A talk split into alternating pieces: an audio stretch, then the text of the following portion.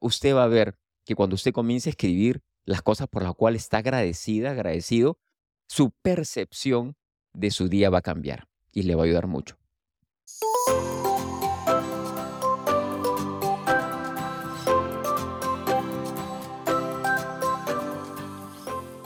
Hola, vivimos en un mundo acelerado, un mundo en el donde nos falta tiempo para hacer las cosas, un mundo lleno de estrés. En el episodio de hoy vamos a revisar qué es el estrés, cómo el estrés nos afecta internamente, no solamente a nivel emocional, sino también a nivel celular, a nivel interno, y qué podemos hacer ante el estrés. Primero entendamos un poco del estrés, que es una de las causas principales asociadas a muchos problemas de salud, desde enfermedades del corazón, cardiovasculares, diferentes problemas metabólicos como la diabetes, la obesidad e incluso el cáncer. El estrés es realmente una respuesta normal ante una situación de emergencia. Vayamos un poquito a la parte anatómica, fisiológica. Dentro del cerebro tenemos una estructura muy, muy pequeña, que es la amígdala, que es la que se encarga de responder ante una situación de estrés, una situación de peligro, de emergencia.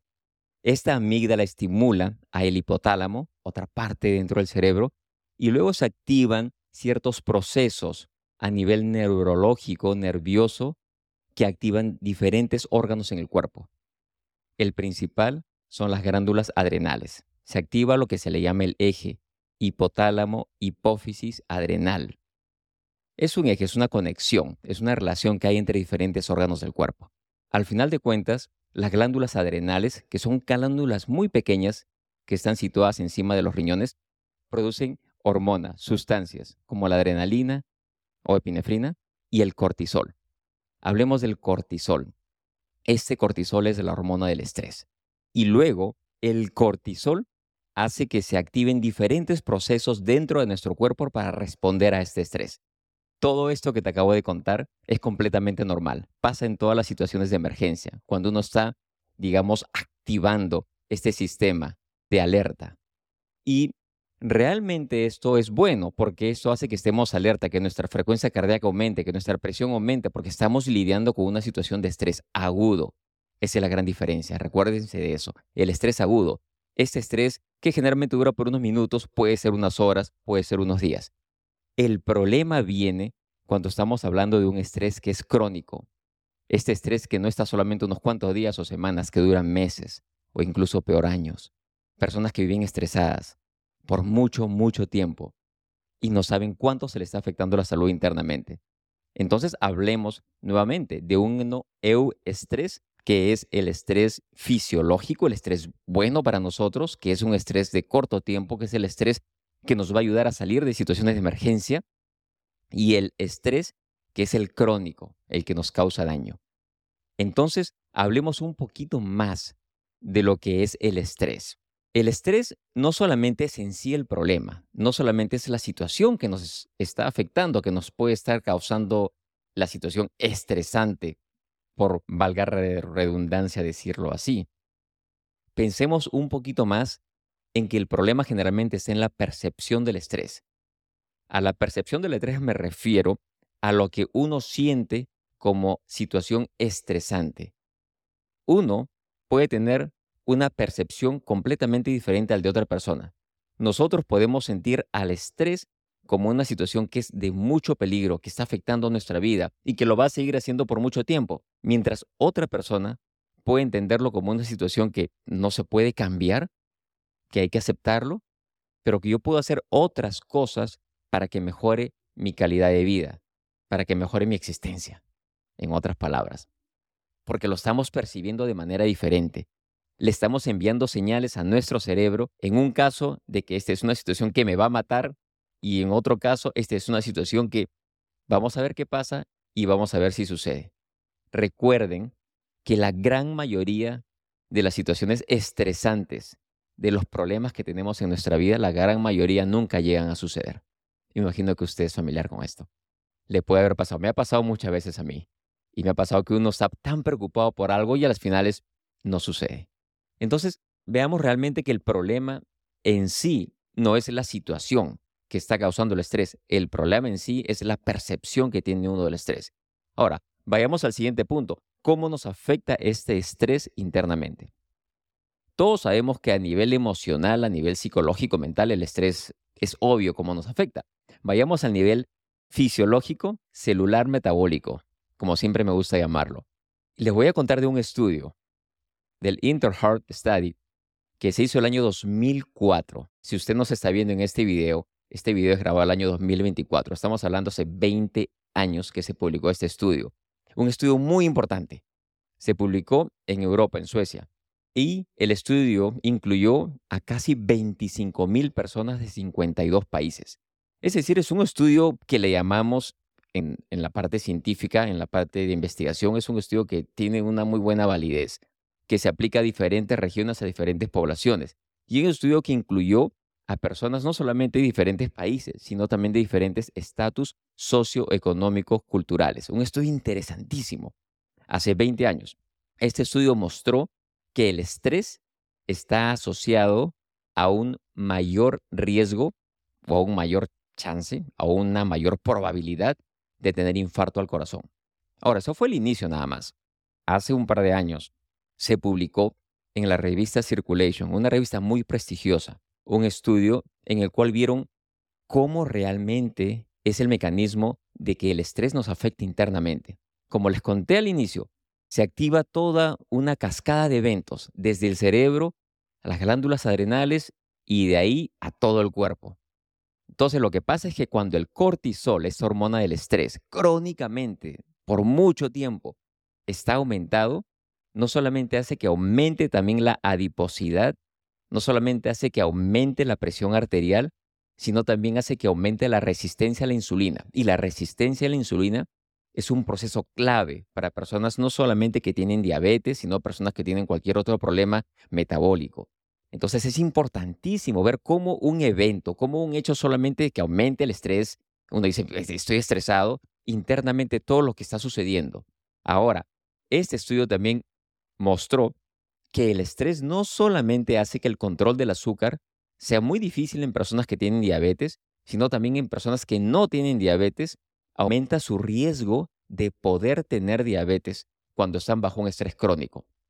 Además de eso, se vio de que nuestra inmunidad, nuestro sistema de defensas se afecta también. Las diferentes células que tenemos de defensa producen unas sustancias inflamatorias, lo cual es normal ante una respuesta de estrés, tenemos que defendernos. El problema es cuando lo están produciendo de manera constante, crónica, por muchos meses o años.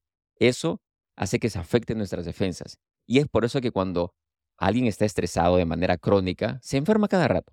Está con gripes y le da gripe tras gripe. Eh, resfriados, que son procesos virales, problemas que vienen y van solos, duran unos días, bueno, una semana eh, o dos, dependiendo del caso de cada uno, pero son personas que constantemente se están enfermando. ¿Por qué? Porque su respuesta de defensa, su sistema inmunológico ya está afectado por el estrés. Entonces, ya estamos llegando a tener una idea mucho más clara de cómo el estrés nos afecta también internamente a nivel fisiológico, metabólico, celular. Finalmente, para terminar con este punto, algo que es importantísimo, el cuerpo tiene un sustrato, tiene una materia prima para producir diferentes hormonas. Todo viene del colesterol. Importantísimo.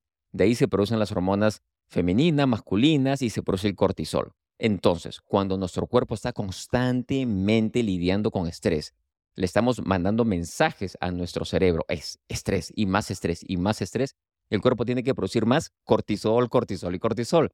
Entonces se descuida la materia prima para las hormonas masculinas y femeninas, porque todo tiene que irse para la producción del cortisol. Es una situación que se llama la fatiga adrenal. Las glándulas adrenales ya no dan. Entonces las personas están cansadas, están fatigadas, se sienten deprimidas. Entonces es un problema muy, muy grande. Y todo viene, ¿por qué? Por el estrés. Ya vemos cómo nos afecta a nivel orgánico, a nivel celular. Ahora, el otro punto de cómo el estrés nos afecta es el nivel emocional. Y esto lo vimos de manera muy, muy clara cuando pasó la pandemia hace algunos años. Inclusive, vimos que un estudio muy, muy interesante también que se publicó el año 2022 en los cuales los investigadores vieron la resiliencia, cómo las personas respondían ante el estrés. Y se vio que los grupos más afectados fueron los niños, adolescentes, estudiantes universitarios y el personal de salud. Y lo que dice este estudio es que las consecuencias a largo plazo aún no se saben. Entonces el estrés, es una situación estresante que nos sucedió a todos a nivel global, nos afectó psicológicamente, emocionalmente. Lo vimos también cuando les conté sobre un estudio que publicamos el año 2017 sobre los grupos médicos integrativos en el cual utilizamos terapias de reducción del estrés. En especial utilizamos una terapia que su nombre en inglés es el Mindfulness Based Stress Reduction, que es prácticamente lo que le llamamos la atención plena en castellano. La atención plena o el mindfulness, en el cual utilizamos terapias semanales de mindfulness para personas que no solamente tenían un alto estrés, sino que también tenían dolor crónico. Y vimos cómo estas personas después de toda esta sesión de terapias mejoraron no solamente el nivel del estrés, mejoró su calidad de vida y mejoró el dolor también. Entonces es importantísimo no solamente saber que el estrés nos afecta, sino qué también podemos hacer ante esto. Y a eso vamos con este punto. ¿Qué estrategias podemos utilizar para prevenir el estrés? Para evitarlo es muy difícil. Estamos expuestos al estrés todo el tiempo. La manera es cómo lo podemos controlar, de qué manera podemos tratar de reducir, de percibir las situaciones no como estresantes o si estamos percibiendo algo que realmente es muy complicado en nuestras vidas, que no va a suceder. ¿Qué estrategias podemos utilizar para lidiar mejor con el estrés? La primera, una práctica contemplativa. Hay muchísimas prácticas contemplativas que van desde la oración, la meditación, la práctica del yoga y muchas más. Es un momento de tranquilidad, es un momento de relajación, es un momento en el cual usted busca la tranquilidad y donde todo todo es lo que se le llama contemplación, su nombre contemplativa, en donde uno trata de descansar la mente, donde uno solamente está consciente de su respiración, donde uno está realmente tratando de relajarse y lo ideal que se recomienda es practicarlo en las mañanas. Empiece su día idealmente haciendo alguna práctica contemplativa, la de su preferencia. Ahora, son prácticas que se pueden hacer en cualquier momento del día, ¿no? Eh, sin embargo, es bueno, se recomienda, me gusta personalmente practicarlas en las mañanas. La siguiente es rodearse de gente positiva. Esa es la segunda estrategia, rodearse de gente positiva. Sabemos que hay personas cuya sola presencia hace que ya uno se sienta estresado o estresada. Es innegable. Son personas que tienen una energía, como se le llama, muy cargada. Somos seres energéticos, somos seres no solamente anatómicos, bioquímicos, celulares, espirituales, energéticos. Entonces es innegable que algunas personas causan estrés con el solo hecho de estar ahí. Evitemos estar alrededor de estas personas. Tratemos de buscar un círculo de personas que nos hagan sentir bien. Familiares, amigos, conocidos, quien sea. Pero es importantísimo tratar de rodearnos de gente positiva, de gente que no nos aumente, que nos ayude a reducir el estrés.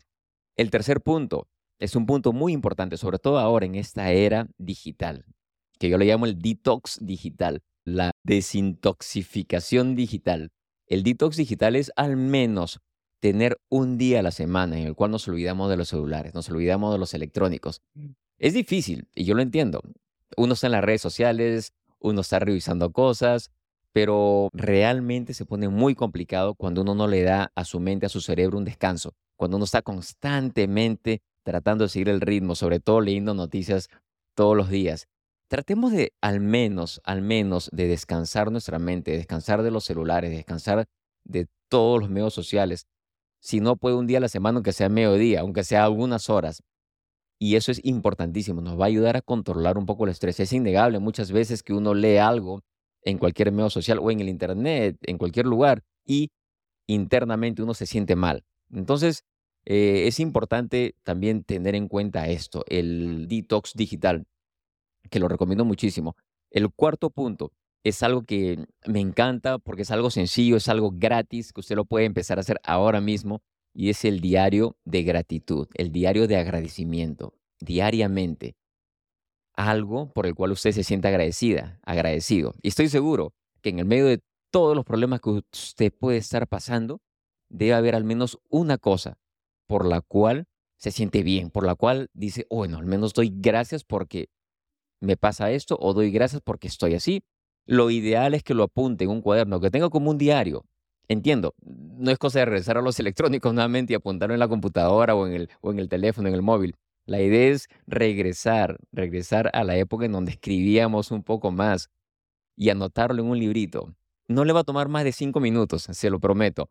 Es cuestión de costumbre, es cuestión de ponerlo en práctica. Usted va a ver que cuando usted comience a escribir las cosas por las cuales está agradecida, agradecido, su percepción de su día va a cambiar y le va a ayudar mucho. Finalmente, el ejercicio. El ejercicio y movimiento. Digo movimiento porque cuando hablo de ejercicio muchas personas entienden como que te estás preparando para una maratón, para una carrera. No, no, no, no. El caminar, el simple caminar, ayuda a reducir el estrés. Aparte de los beneficios que trae el ejercicio con la producción de endorfinas y otras sustancias que nos hacen bien, que nos traen alegría, que nos relajan, el ejercicio es básico para tratar de separar nuestra mente de la situación estresante que, que estamos viviendo, por la cual estamos pasando. Entonces es importantísimo practicar un movimiento, un ejercicio. Se practica muchísimo el tai chi, también en las culturas orientales, en el cual es espectacular porque es una conexión mente-cuerpo y ese movimiento es una de las terapias que más he estudiado para el control del estrés. Entonces es importante cualquier tipo de movimiento y aún mejor si es en la naturaleza. Entiendo que dependiendo del lugar donde usted viva, en una ciudad muy grande, muy poblada, va a ser muy difícil encontrar la naturaleza cercana.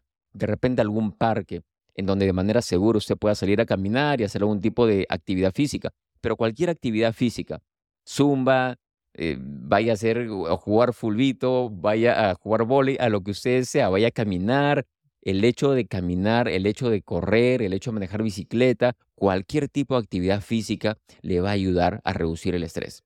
Nuevamente, espero que estas técnicas, espero que esta explicación sobre el estrés y cómo el estrés está afectando su vida le ayude. Como siempre, le agradezco por acompañarnos en este video podcast. Si nos está escuchando en cualquier plataforma de podcast, una valoración de cinco estrellas para que pueda llegar a más personas le agradecería mucho. Si nos está viendo en el canal de YouTube, suscribirse y como siempre, nos vemos pronto. Hasta luego.